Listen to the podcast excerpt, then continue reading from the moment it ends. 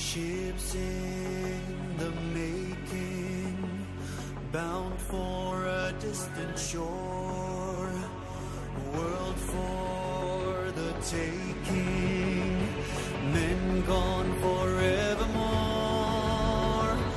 boarding and setting sail. Sexto Continente. Dirigido por el obispo de Orihuela Alicante, Monseñor José Ignacio Munilla.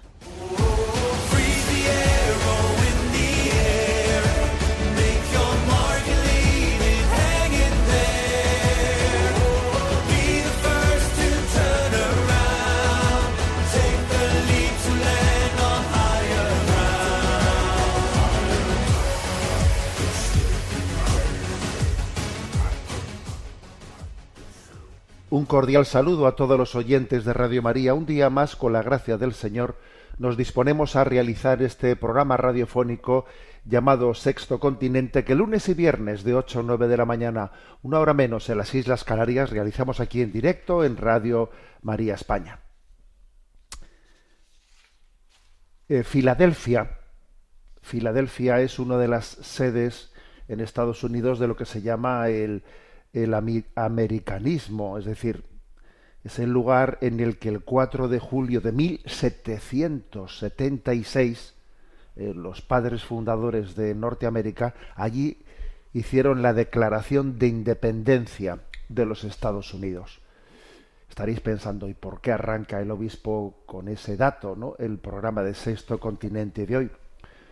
Porque lo, lo hago para subrayar una paradoja, ¿no? La paradoja de que en, la ciudad, en una gran ciudad como Filadelfia, en la que se hizo la declaración de independencia, esté teniendo lugar en este momento una de las crisis de dependencia hacia las drogas más grandes que nunca habíamos visto. En efecto, están corriendo por las redes sociales vídeos que le dejan a uno helado, helado, de lo que pasa en muchos en muchas ciudades de Estados Unidos y especialmente quizás el epicentro sea Filadelfia, ¿no? Vídeos en los que se ven por las calles eh, auténticos campamentos de personas que son como zombies, como zombies, pues porque se han hecho consumidores de drogas y especialmente de una droga que se llama fentanilo y el fentanilo pues especialmente por ser barata y económica, eh, está siendo una auténtica pesadilla. Se le llama popularmente la droga zombie y su extensión está generando una, una alarma social, pues como pocas veces se había visto, ¿no? Una alarma increíble en su consumo. Estamos hablando de unos 100.000 100.000 fallecidos por sobredosis al año y se, se, estima que este año 2023 se va a superar se va a superar esa, esa cifra, más de 100.000, eh, unos 400 fallecimientos al día eh, por esta por, por, eso, por la sobredosis.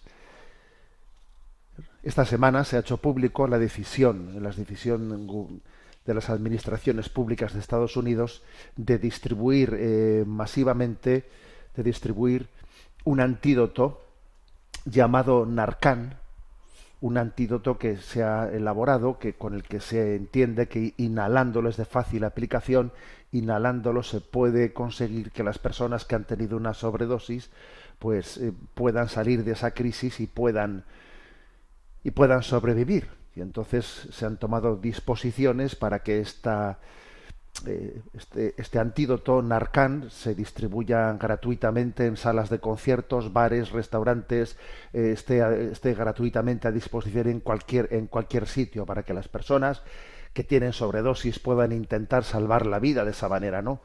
Es increíble, ¿eh? es increíble que acontezca, ¿no? Pues una crisis de este estilo, de, de este nivel.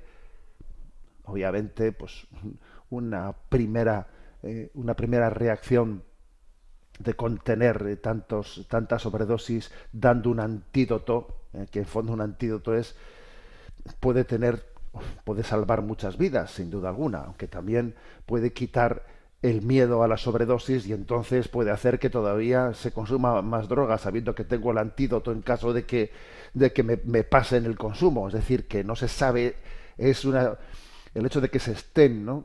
pues distribuyendo masivamente los antídotos frente a la sobredosis es un signo de, de una reacción de emergencia, pero que en el fondo está manifestando un no saber cómo afrontar esto. No saber cómo afrontarlo, ¿no? El caso es que este fentanilo, que es un opiáceo, pues es como 50 veces más potente que la heroína, 50 ¿eh? veces más potente. El fentanilo, pues, bueno, nació allá por el año 1960 utilizado como analgésico intravenoso muy fuerte para los dolores más grandes y después de haya pasado a ser una droga que se extiende de una manera incontenible, ¿no? Y, creo que estamos ante un retrato, ante un retrato de lo que es el fracaso, ¿no? El fracaso de, una sociedad que, que sencillamente le duele el alma. Pasó a ser, comenzó siendo un analgésico para, los grandes dolores, ¿no? Pero ahora, ahora en el fondo se utiliza para intentar tapar el dolor del alma. He visto algunos vídeos que me han conmovido, ¿no? Especialmente recuerdo uno de los vídeos en los que le preguntan a un joven que por qué consumía eh, el fentanilo y el joven pues decía es la única manera de ver a mi madre y su madre también había muerto de sobredosis no pero es la única manera de ver a mi madre. Decía cómo veo con ella cómo hablo con ella cuando me drogo puedo hablar con ella eh, la verdad es que es conmovedor no ver ver lo que ocurre cuando cuando tenemos el alma herida y no sabemos exactamente cómo afrontar nuestra, nuestra, gran emergencia. Es verdad que Estados Unidos está siendo el epicentro de esta gran crisis, pero que, que nos quede claro que este es un problema, un problema mundial, porque la, globalización no sé cuántos beneficios positivos habrá tenido, pero beneficios negativos, o sea, consecuencias negativas, mejor dicho, está teniendo muchas esa globalización. Y de hecho, hay que decir que España ocupa ya el cuarto lugar en el consumo de esta droga después de Estados Unidos, Alemania y Reino Unido. Quizás eh, el sistema el sistema español de, de distribución de fármacos pues eh, dificulte no eh, o sea pueda ser un freno para que una pandemia como la que está ocurriendo en Estados Unidos pues puede, pueda llegar a tener aquí esas dimensiones porque también hay que decir que el sistema norteamericano de distribución de, medicamentos también facilita, eh, facilita esa crisis, pero obviamente el problema es de fondo, que nadie se engañe, ¿no? No se puede abordar un problema de estas, de estas dimensiones pensando que con algún pequeño cambio administrativo en cómo distribuir las cosas lo, voy a, lo voy a solucionar. Lo cierto es que desde que ha comenzado esta crisis se han promulgado ya en Estados Unidos más de 100 leyes, 100 desde costa a costa ante las dos costas de Estados Unidos, intentando tomar disposiciones en muchos niveles, en muchos niveles, intentando frenar esta pandemia. Más de 100 leyes que se han promulgado en un año. En un año se, están, se han promulgado 100 leyes, ¿no? Y no y no lo consiguen parar. Y no lo consiguen parar, ¿no? detrás de cada una de esas 100 leyes se esconden especialmente nombres de niños y adolescentes que, han muerto de sobredosis y cuyos padres no han tenido más consuelo de decir voy a luchar yo, voy a, voy a, vamos a contribuir con la lucha. Y, muchas de esas leyes han ido naciendo con, con seudónimos de un adolescente que murió de sobredosis, pero en el fondo se está demostrando la incapacidad ¿eh? de hacer frente a este a este fenómeno que no tiene por cierto no que no tiene diferencias muchas veces en ni clases sociales ni otro estilo. Y ahí tenemos el caso de que el propio hijo del presidente de gobierno de Estados Unidos de John Biden pues está siendo muy conocido sus adicciones sus adicciones a la, a la cocaína no o sea que aquí no hay no se respetan, digamos, el uso, el consumo de la droga no está referido ni excluido a, a un sector concreto de la población. En el fondo es una crisis, es la crisis del, del alma, ¿no? La que, la que se está manifestando. En España también hay datos que a mí me, cuando los escucho me dejan helados, ¿no? Datos como el hecho de que cuando pues los distintos cuerpos policiales hacen los controles los controles de tráfico habituales, ¿no? Y, nos dan el dato de que pues un tercio un tercio de los controles de droga resultan positivos, es decir, que uno de cada tres casos en los que en los que se hace un control de drogas da positivo, que me parece un tanto por ciento increíble. Y más del 50% de los que han fallecido o han tenido graves accidentes de tráfico, mm, después cuando se les hace, cuando se hace un análisis, pues dan positivo en el consumo de drogas, más del 50%. La verdad es que hay una gran pregunta, ¿no? ¿Cómo se explica ¿no? este, este consumo masivo de, las drogas en un accidente? Creo que es una buena oportunidad ¿no? para, para proclamar que en un país, ¿eh? en un país en el que se hizo la declaración de independencia, en la que en el que hay como una imagen, una estatua emblemática, ¿no? que es la estatua de la, de la libertad. Resulta que se está reflejando la gran paradoja, ¿no? La gran paradoja de que no sabemos qué hacer con la libertad. Sí, ya tenemos la libertad y ahora ¿qué hacemos con ella? ¿Qué hago con mi libertad? Y el país que nació de una declaración de independencia resulta que ahora se vuelve tóxico dependiente. Y la libertad es una quimera. Es una quimera. Porque solamente la verdad nos hace libres. Solamente la verdad nos hace libres. Y creo que merece la pena ¿no? que hagamos una reflexión en este, en este día en torno a esta gran crisis, ¿no? esta gran crisis de salud que está aconteciendo en Estados Unidos. También rezamos y encomendamos a todas las familias que están sufriendo, ¿no? Pues porque ven que sus miembros fallecen, están falleciendo 100.000 al año, que es una cosa increíble, ¿no? Tantísimas familias que sufren, especialmente porque sus hijos de repente no pues les, llaman por teléfono y les dan una, una, noticia terrible que su hijo ha fallecido de una sobredosis de, de una droga que, es, que, se está extendiendo llamada fentanilo. Oramos por ellos y también oramos por los que tienen que discernir en el gobierno de una situación, en una alerta tan, tan fuerte como, como la presente. Sexto Continente es un programa que tiene interacción con los que sois usuarios de redes sociales en Instagram y en Twitter a través de la cuenta arroba obispo munilla y para los que sois usuarios de Facebook a través del muro que lleva mi nombre personal de José Ignacio Munilla. Los programas anteriores de Sexto Continente los tenéis a vuestra disposición tanto en el podcast de Radio María como en las plataformas de Spotify y de iVox. ¿eh? Y también en la página web multimedia eh, de, este, de un servidor que os hablo, que tiene la dirección de www.enticonfio.org. En enticonfio.org allí tenéis a vuestra disposición diversos materiales de evangelización.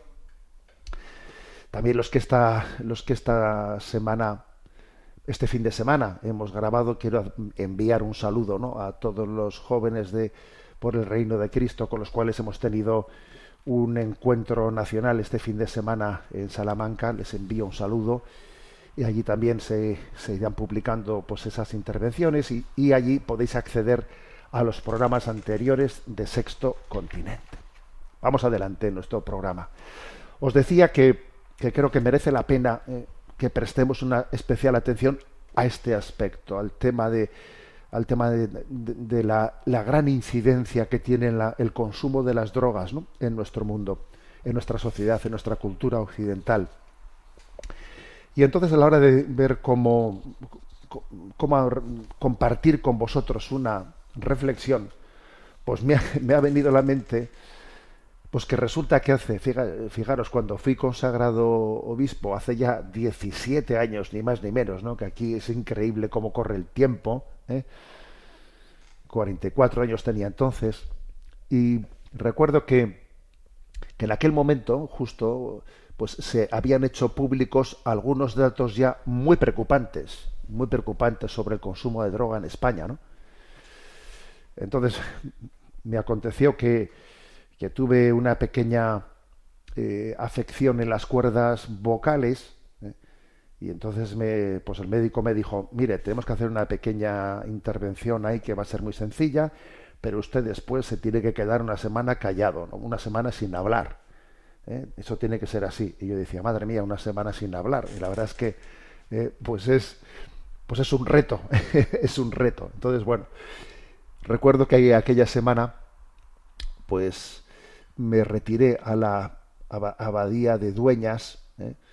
en, aquella, en aquella casa tan querida de San Rafael Arnaiz, y allí tuve pues una semana de oración, de retiro, y en aquella semana, meditando ¿no? en aquellos datos que se habían hecho públicos sobre el tema del, del consumo de droga en España, pues escribí unas reflexiones, unas breves reflexiones a modo de carta pastoral, que fue la primera carta pastoral que, que escribí, ¿no? Y le puse como título Manda el porro a la porra. ¿eh? Entonces, pues la he releído, ¿no? Con motivo de, de preparar este programa. La he releído y he dicho, es increíble, o sea, esto que dije hace 17 años, ¿no? En aquel momento, vamos, creo que lo volvería a decir o a escribir exactamente tal y como está, es decir, lo cual quiere decir que el problema de fondo en España, eh, bueno, en Occidente, eh, el problema de fondo no, no, no es distinto, ¿eh? o sea, no, no, nos pensemos que el problema de fondo haya cambiado en dos décadas, no, no ha cambiado, estamos en las mismas. Entonces voy a, voy a leer estos párrafos de esta carta y los, y los comento. Manda el porro a la porra. El título de esta carta no es invento mío, no pretendo ser original lo escuché por primera vez en el estribillo de una canción cristiana. Me llamó la atención porque es una expresión un tanto provocativa, manda el porro a la porra, que bien puede darnos pie para abordar el problema moral de la relación de los jóvenes o no tan jóvenes con las drogas. Poco importa que sea botellón, porros, rayas, pastillas, etcétera, ya te imaginas de lo que quiero hablarte. Con frecuencia dentro de la Iglesia hablamos de vosotros los jóvenes y de vuestros problemas. Sois objeto de esperanza y de preocupación para muchos de nosotros, pero quizás nos falta hablar directamente con vosotros. El caso es que esta carta ha caído en tus manos de una forma u otra. El caso es que tú tienes fe o la has tenido o no sabes muy bien si la tienes o no. El caso es que has consumido drogas alguna vez, o al menos te lo han propuesto, o quién sabe si eres consumidor esporádico o habitual. De lo que sí estoy seguro es de que has visto las drogas de cerca y de que tienes conocidos que las consumen. No hay problema.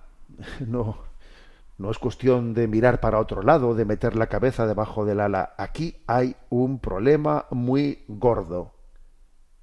En el mes de septiembre se dio a conocer el dato de que España es el país europeo que lidera el ranking de consumo de drogas. Eh, en los últimos diez años el consumo de cocaína se ha multiplicado por cuatro, el de cannabis se ha duplicado y por si fuera poco el, la edad de inicio en la droga es cada vez más temprana. Los problemas originados son fuertes y de muchos tipos, psiquiátricos, esquizofrenia, psicosis, depresiones, psicológicos, desinhibición, falta de reflejos, físicos, apetito desmedido, propensión a ataques de corazón, problemas respiratorios, familiares, afectivos, laborales, escolares, de amistades, etc. Pero desde mi punto de vista, el prisma principal desde el que debe ser abordado el consumo de las drogas es el moral. A mí no me gustaría que un joven decidiese dejar las drogas simplemente presionado por motivos médicos, laborales, policiales, familiares, etc. Todas estas cosas, aun siendo importantísimas, son externas y no servirían de mucho si no descubrimos el bien moral como la razón principal de nuestras decisiones. Imagino que te preguntarás qué es el bien moral. Ten un poco de paciencia e intentaremos explicarlo. En primer lugar, no estamos ante la droga de la curiosidad. Los comienzos de la droga pudieron ser achacables a la curiosidad por lo desconocido, al morbo de lo prohibido. Pero hoy en día no creo que nadie entre en el mundo de las drogas por desinformación o por mera curiosidad. A los niños desde pequeños se les habla del tema y según van creciendo ven a su alrededor con sus propios ojos las desastrosas consecuencias que acarrea. Sin embargo, la mera información por sí misma no ha sido capaz de detener esta epidemia. Tampoco estamos, en segundo lugar, tampoco estamos hoy ante la droga de la rebeldía. Hubo un tiempo en que la droga pudo verse acompañada de connotaciones contestatarias. Era la droga de la rebeldía y la insumisión, con especial incidencia en el mundo hippie y en otros movimientos radicales. Han pasado esos tiempos. Hoy en día fumarse un porro, lejos de ser un signo de rebeldía, es un signo de sumisión a la cultura dominante. El problema que hoy se plantea es muy distinto al de la lucha rebelde por la libertad que en un tiempo movió masas. Ya tenemos la libertad. ¿Y ahora qué hacemos con ella? Eh, por lo tanto, el problema es otro, ¿no? y entonces, en tercer lugar, pues yo subrayé en esta carta, estamos ante la droga de la falta de sentido. La droga de nuestros días se impone por defecto, quiero decir, por falta de ideales firmes y trascendentes. Es como si el organismo estuviese bajo de defensas y entonces coge fácilmente cualquier virus que han desuelto por ahí. Nos falta afirmarnos en el sentido de nuestra existencia, caer en la cuenta de que nuestra vida responde a una vocación. Esta es la cuestión clave, la cuestión del sentido. ¿Para qué tantos sacrificios, metas, obstáculos, agobios? Difícilmente se le puede pedir a alguien que se sacrifique en el día a día si no le ha sido mostrado el sentido de su existencia.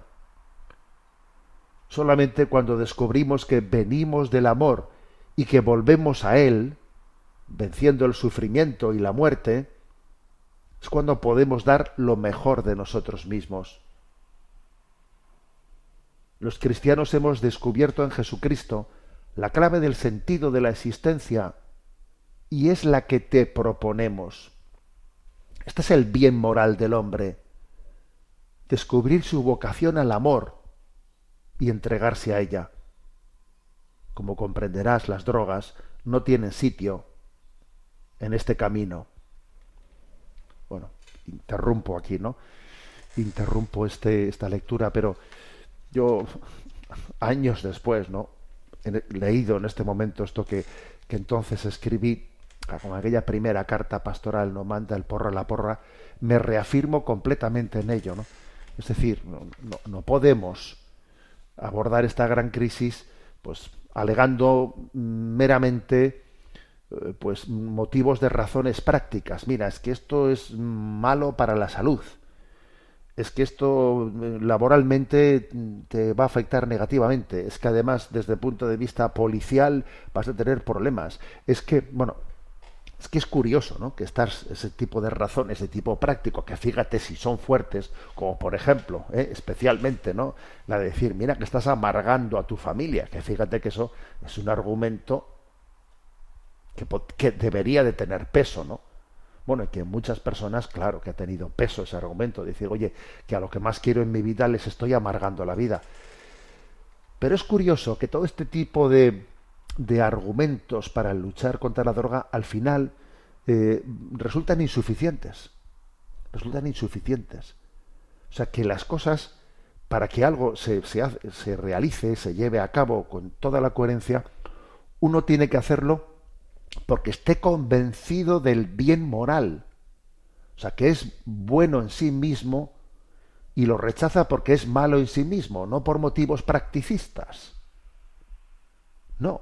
O sea, en el fondo, detrás de esto está la crisis de que no te quieres a ti mismo. Y como no te quieres a ti mismo, pues estás recurriendo a las drogas. O sea, porque te falta un sentido de la existencia. Te falta descubrir que Dios te creó por amor y te creó con una vocación concreta que tienes que desarrollar. Entonces, como no has descubierto eso, no sabes exactamente en cada momento, ¿no? Cómo taparlo, cómo taparlo, cómo salir de esta, ¿no? Cómo salir de esta, cómo aliviarte, cómo aliviarte. ¿eh? Cada momento buscamos un aliviadero, estamos ¿eh? buscando un refugio, ¿no? Para sobrellevar esta cotidianidad de vida que se te hace insoportable. Bueno, vamos a seguir eh, adelante en esta carta, que es, que es muy breve, pero antes de seguir adelante en la carta, voy a, voy a también servirme del momento musical para incidir más en, en, este tema, y es que os voy a compartir, os voy a compartir un, eh, una, canción de Eric Clapton, bueno, que por cierto Eric Clapton ahora tiene ya 78 años, ¿eh? o sea, 78 años. Y Eric Clapton, la verdad es que es alguien que sufrió muchísimo con las drogas, ¿no? Eh, él produjo una canción titulada Cocaína en 1976, fijaros bien, en aquel momento pues él en aquella, canción cantó contra, contra la cocaína, pero él estaba absolutamente enganchado. Cantaba contra, pero sin tener la capacidad de decir cómo me libero yo de esto, ¿no? O sea, no, era, no, era capaz, no tenía recursos. Sí, su canto iba contra la droga, pero él no era capaz de, de luchar frente a ello, ¿no? Y entonces en su vida hubo un episodio impresionante, eh, impresionante. Él estaba ingresado en un centro de rehabilitación contra las drogas, contra el alcoholismo. Había estado ya varias veces no ingresado y allí tuvo pues un momento, una, una gracia de Dios, un momento de gracia. En su autobiografía menciona que estaba completamente desesperado y que en ese momento de oscuridad se dio cuenta ¿no? de que tenía que entregar su vida y ponerla en manos de, de un ser superior, que él solo no podía hacer las cosas. ¿no? Entonces dice en su autobiografía, mis piernas cedieron y caí de rodillas. En la intimidad de mi habitación pedí ayuda. No tenía idea de con quién estaba hablando. Solo sabía que había llegado al final de mis fuerzas, que no tenía nada con lo que luchar. Entonces recordé lo que había escuchado sobre la rendición, algo que sabía que nunca debería de hacer. Mi orgullo no me lo permitía, aunque sabía que por mi cuenta no lo iba a lograr. Entonces pedí ayuda. Me, me puse de rodillas y me rendí me rendí ante un ser superior. Es curioso esto. Eh, dice que él había escuchado lo de la rendición. Supongo que eso eh, suele ser un término que se utiliza bastante en las iglesias protestantes, ¿no?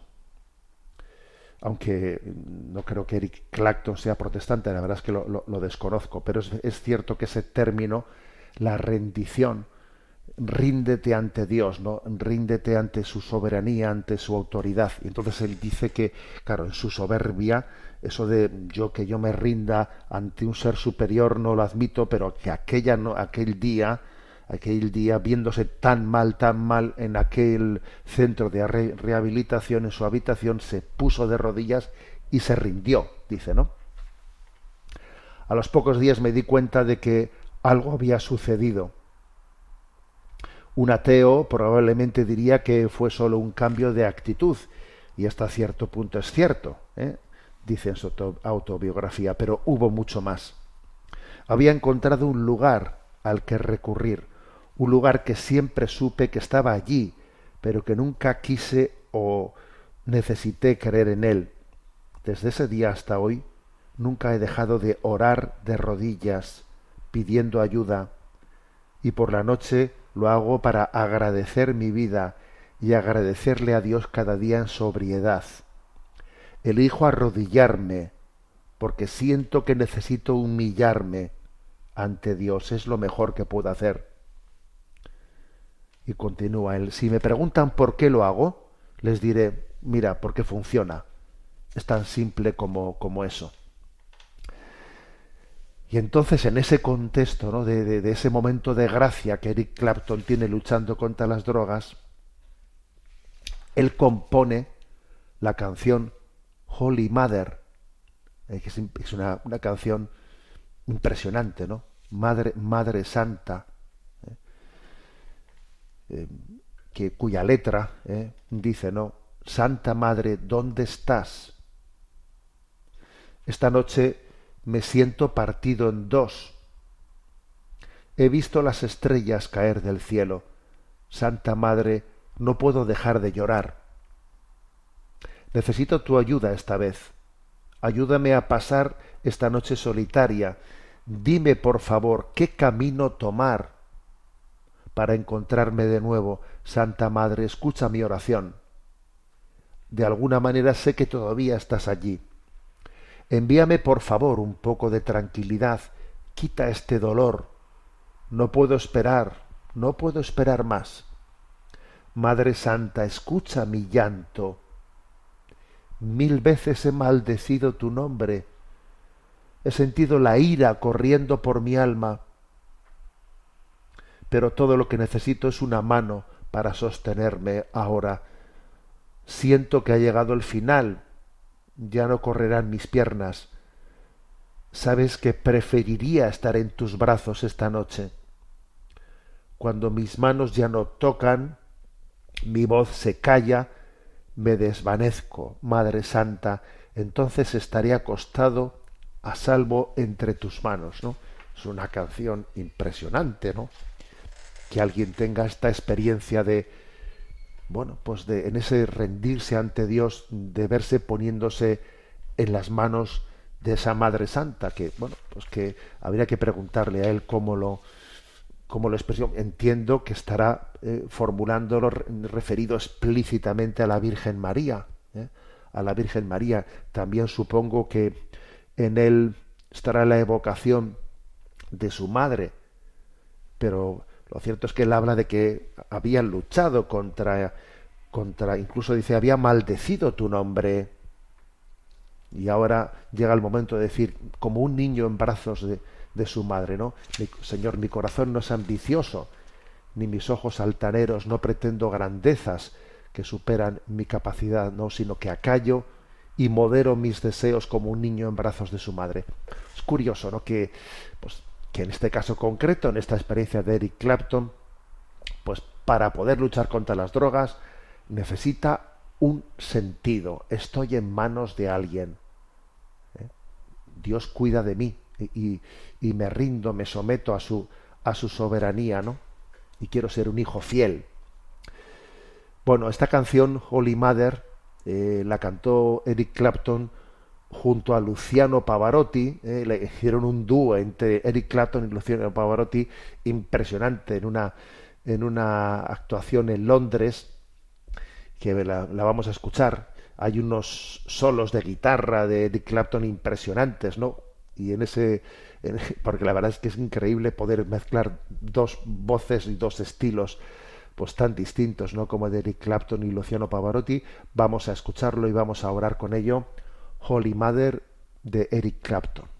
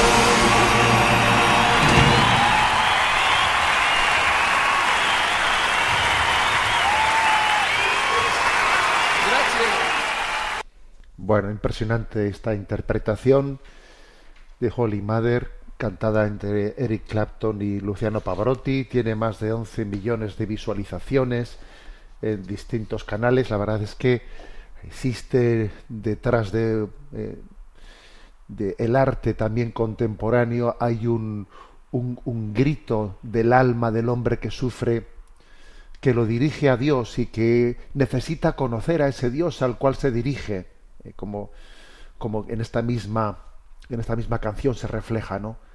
La importancia de entender el rostro de María, que es verdaderamente consuelo de los que sufren. Qué, importante es, ¿no? Conocer a María, conocer la encomienda que Jesucristo le ha dado para salir en socorro de los sufrimientos del mundo y así entender que detrás de este Holy Mother solamente puede, puede estar María como respuesta a acogernos en sus brazos, ¿no? Y ser verdaderamente redentora de cautivos, porque la crisis de la droga es una gran cautividad. Bueno, seguimos adelante. ¿eh? Estaba yo leyendo y comentando esa carta de manda el porro a la porra, ¿no?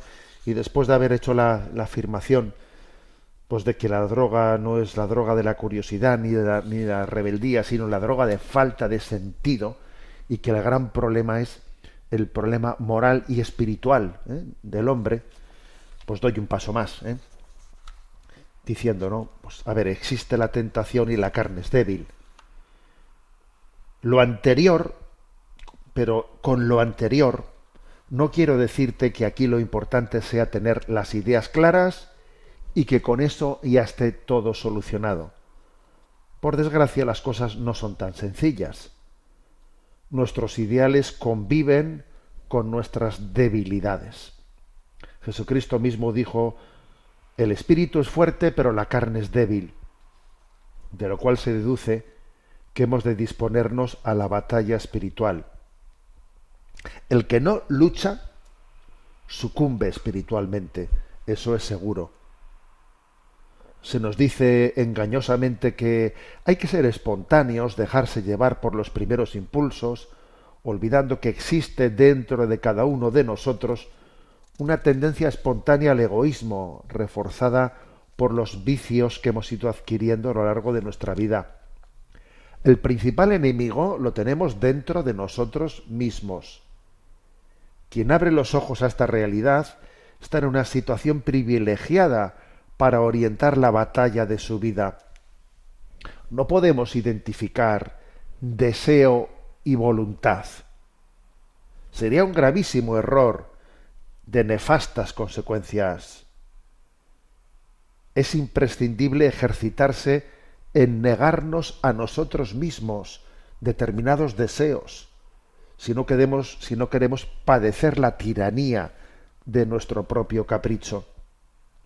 Yo personalmente no conozco a nadie que se haya iniciado en las drogas tras una decisión madura y libre. Más bien he escuchado expresiones como las siguientes. Empiezas a lo tonto, para cuando quieres darte cuenta. En el mundo de las drogas no te conduces, sino que eres arrastrado. Los cristianos comprendemos todavía mejor lo dicho hasta aquí, porque la Biblia nos muestra la existencia y el influjo en nosotros de un pecado original que nos arrastra al mal. A esto se añade la tentación de Satanás y sus ángeles caídos. Jesús experimentó las tentaciones y nos enseñó a enfrentarnos a ellas con decisión. Bueno, como veis, esta afirmación, ¿no? Pues en esta carta pastoral de manda el porro la porra, claro, pues es una, una afirmación en la que queremos partir de la realidad antropológica. Es que si tú no partes de la realidad antropológica, de que estamos heridos, de que nosotros hay una herida, de que existe un pecado original, de que nuestra sensibilidad necesita ser purificada, claro, entonces, y si además a eso no le añades la existencia de Satanás y sus ángeles, y la existencia del tentador y sus estrategias, entonces, ¿a dónde vas? Pero entonces es que, claro, afrontamos una batalla sin, sin saber contra quién estoy luchando. ¿Y cómo estoy yo en esa lucha? Es que si tú no, no partes de una, eh, de, una conciencia de la herida antropológica del hombre, y de, qué batalla es la que estamos librando, es que, ¿cómo vas a ir a la lucha así? Has perdido antes de empezar. Antes de empezar. Por eso es tan necesario proclamar estas verdades delante del mundo. Es tan necesario hablar del demonio. A ver, que no hablamos del demonio. No vamos a estar todo el día hablando del demonio, ya, pero no mentarlo siquiera. Vamos a ciegas. Hablar del pecado original. No vamos a estar todo el día hablando del pecado original, pero a ver, vamos a ser sinceros, es que no hablamos casi nunca del pecado original y de la herida que ha dejado en nosotros. Entonces vamos a ciegas. Bueno, continúo ¿eh? la, la lectura de esta carta, manda el porro a la porra. Dice, siguiente apartado, ¿no? En medio del fuego y sin quemarse, una tentación y no pequeña es la tendencia a complacer al mundo que nos rodea. Suele ocurrir curiosamente que el mismo joven que tiende a ser un inconformista en el seno familiar, sin embargo pase a ser complaciente, a ser un enrollado en la calle. Te propongo para tu meditación este pensamiento que recientemente leía en un libro. Quien no esté dispuesto a dar la espalda al mundo, se llevará la sorpresa de que en poco tiempo el mundo le dará la espalda a él. Aunque nos suela humillar el reconocerlo, el entorno nos influye bastante más de lo que suponemos. El ambiente nos hace de la misma forma que nosotros hacemos el ambiente. No es prudente suponer que vayamos a estar habitualmente en medio del fuego sin quemarnos. Como cristianos debemos acercarnos al necesitado. ¿Y quién más necesitado que el que padece la esclavitud de las drogas? Pero no nos engañemos, ese acercamiento conviene que lo busquemos en la intimidad de un encuentro personal. ¿No te ha ocurrido algún fin de semana que te hayas sentido fuera de lugar por verte en medio de un ambiente en el que todos están colocados? Difícilmente podrá ser ese el momento para forjar amistades sinceras o para ayudar a alguien. La caridad cristiana nos impulsa a hacernos presentes o a ausentarnos, discerniendo cuándo nuestra presencia ayuda de forma eficaz o cuando, por el contrario, va a resultar como un comodín para normalizar comportamientos anormales. Cuando se nos pide que seamos tolerantes con los compañeros que se drogan, tengamos cuidado de no confundir las cosas. Lo que no podemos es ser convidados de piedra, permaneciendo en silencio, indiferentes ante la autodestrucción de nuestros propios amigos. Bueno, eh, como yo he subrayado en esta carta, por una parte, la importancia de conocer la herida antropológica, la herida de la carne, porque la carne es débil, pero también ahora en este apartado que acabamos de leer se subraya el influjo mundano, y el influjo del mundo es grande, y uno ante el mundo tiene que tener personalidad, y hay que saber dónde debo de estar y dónde estoy sobrando, y cuándo es el momento de estar y cuándo es el momento de no estar ese discernimiento es muy importante. O sea, somos ciudadanos de este mundo, pero tenemos que tener señorío y libertad y la necesaria distancia ante él. Distancia para que luego, llegado el momento, tengamos la cercanía, ¿no? Sigo adelante, ¿no? Ocio y drogas. Una de las características principales de la droga en nuestros días es su estrecha relación con la cultura del ocio. El consumo de determinadas drogas está cuasi indisolublemente unido a algunas fiestas, conciertos, etc. Hay un dato que es bastante claro. Quienes soportan o aguantan los días laborables del calendario suspirando ansiosamente por llegar para que llegue el fin de semana para disfrutar a tope son los candidatos principales al consumo de drogas. Porque vamos a ser claros, la felicidad no es fruto de la diversión. En realidad, si no eres feliz el miércoles, tampoco lo vas a ser el sábado por la noche. El motivo es muy sencillo. No es lo mismo ser alegres que ponerse alegres. La felicidad no está al alcance de una moneda ni de una sustancia química. Hay quienes reconocen que la droga no les hace felices, pero dicen que es lo único que les consuela de no serlo. Lo malo es que quien recurre al sucedáneo de la felicidad fácilmente deja de buscar la auténtica felicidad.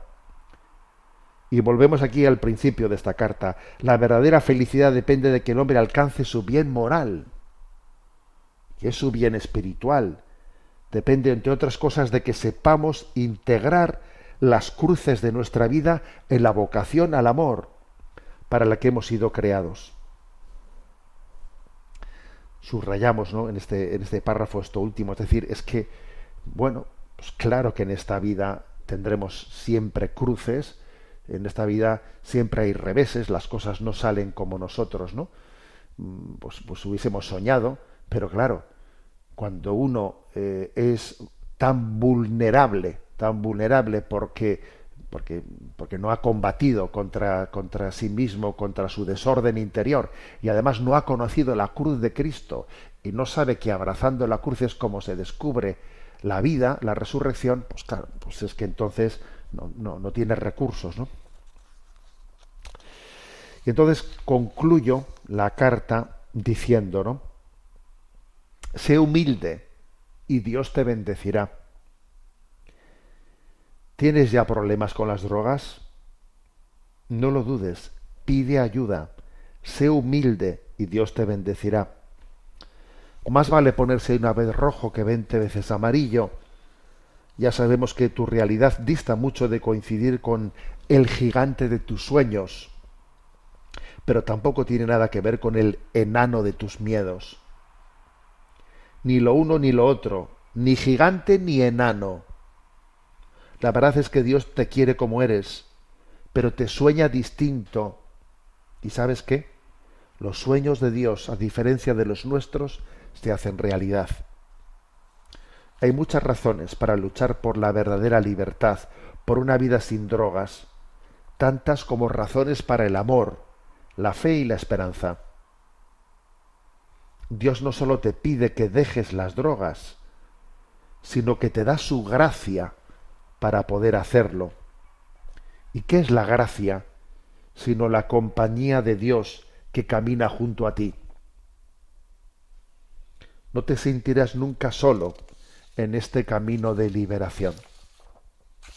Bueno, ahí concluye ¿no? esa, eh, esa carta, esa reflexión, porque ciertamente eh, hemos comenzado este programa hablando de este, de este momento crítico que se está viviendo en Estados Unidos, ¿no? Pues por la crisis del fentanilo, con más de 100.000 personas al año fallecidas por sobredosis, como esta semana la administración ha tomado la determinación de repartir por restaurantes, por bares, por cines, por por todos los establecimientos gratuitamente un antídoto, intentando que ese antídoto, que es una spray, intente salvar a las personas que están con sobredosis. Claro, vaya, vaya situación, ¿no? Vaya situación. Al final, creo que la, la pregunta, la pregunta determinante es cómo hemos llegado hasta esto, ¿no? en ese país que se supone que es el país que todo el mundo aspira a llegar allí. ¿eh? Todo el mundo aspira a llegar allí. Cuántas personas incluso mueren, mueren por el camino intentando llegar a un sueño, ¿no? A, un sueño, a un país en, el que posiblemente pues, pues, tengan el riesgo de, de, caer en esa, en ese, en ese pozo tan grande. ¿Cómo es posible, no? Que hayamos puesto como lugar emblemático, pues un lugar en el que se muestra la debilidad de, del corazón del hombre de una manera tan terrible, ¿no? La estatua de la libertad, sí, ya somos libres. ¿Y ahora qué hacemos con la libertad? La verdad es que nunca como ahora, nunca como ahora no la eh, se vuelve a hacer mm, verdaderamente significativa aquella frase de Victor Frank, el fundador de la logoterapia, que decía que la estatua de la libertad en la costa este de Estados Unidos necesitaba un correlativo que es la estatua de la responsabilidad, que debía estar en la costa oeste. Y si pusiésemos dos estatuas, la, de la libertad y la de la responsabilidad, entenderíamos que en el fondo es la verdad la que nos hace libres. Tenemos el tiempo cumplido, me despido con la bendición de Dios Todopoderoso, Padre, Hijo y Espíritu Santo. Alabado sea Jesucristo.